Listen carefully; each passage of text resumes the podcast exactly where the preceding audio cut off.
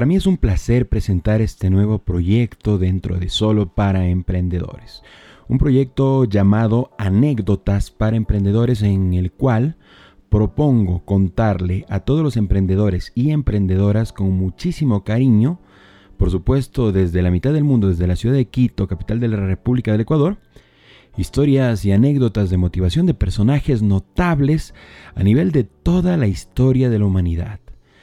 Este componente de anécdotas eh, estará acompañado también de reflexiones efectuadas por supuesto por un servidor, Fernando Dalgo Ballesteros, quien desde una visión objetiva propondrá la mejor forma para articular estas historias con nuestra experiencia dentro del ejercicio del emprendimiento. Entonces, sin mayor preámbulo, queridos emprendedores, queridas emprendedoras, presento anécdotas para emprendedores y si me permiten la redundancia, en un nuevo episodio de Solo para Emprendedores. Empezamos. Queridos emprendedores, queridas emprendedoras, este episodio y los que subsiguen esta serie denominada anécdotas para emprendedoras serán muy cortos, ¿ok? Entonces vamos a poner eh, en contexto de qué se trata este pequeño proyecto dentro de nuestro podcast solo para emprendedores en este capítulo y adicionalmente les voy a compartir algunos datos muy pero muy interesantes de emprendedores en todas las áreas eh, a lo largo de la historia que han indudablemente aportado muchísimo al desarrollo de, nuestra humanidad, ¿no?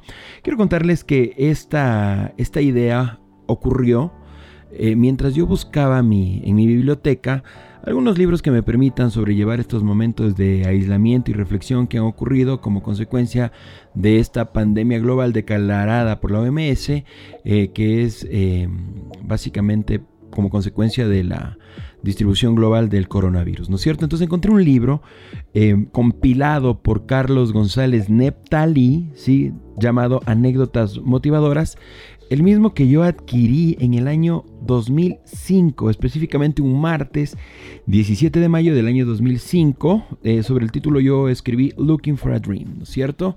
Eh, se me ocurrió que si en ese momento buscaba el sueño, y el sueño lo trabajo todos los días y no lo dejo de buscar, era un momento propicio y 15 años después compartirlo con todos y todas las emprendedoras y emprendedores que escuchan este podcast a lo largo de Latinoamérica y por supuesto también del hermoso planeta en el que habitamos denominado Tierra, ¿no?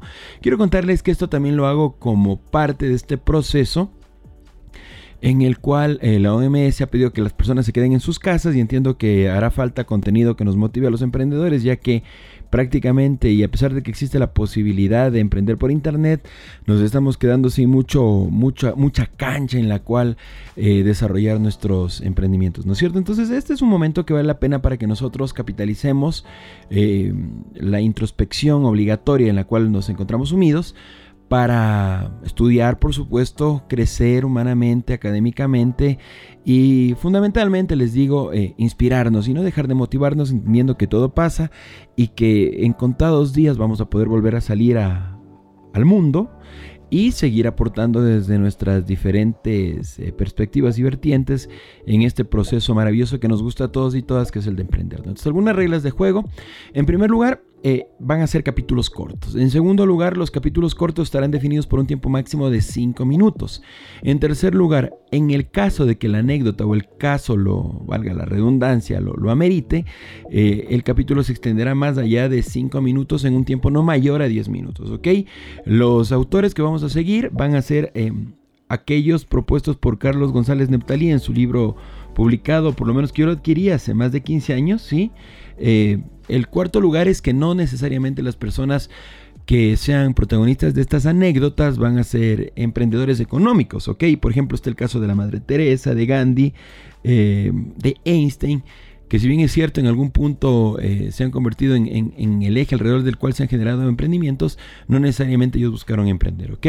Y finalmente, las reflexiones serán propias, ¿sí? De este servidor, Fernando Dalgo Ballesteros, quien como siempre les digo, desde la ciudad de Quito, desde la mitad del mundo capital de la República del Ecuador, compartirá con ustedes sus pensamientos relacionados con cada una de estas anécdotas. Entonces, en honor a nuestras reglas del juego, este archivo de, o este capítulo introductorio de esta serie dura menos de 5 minutos, así que nos vemos en el primer episodio. Bienvenidos.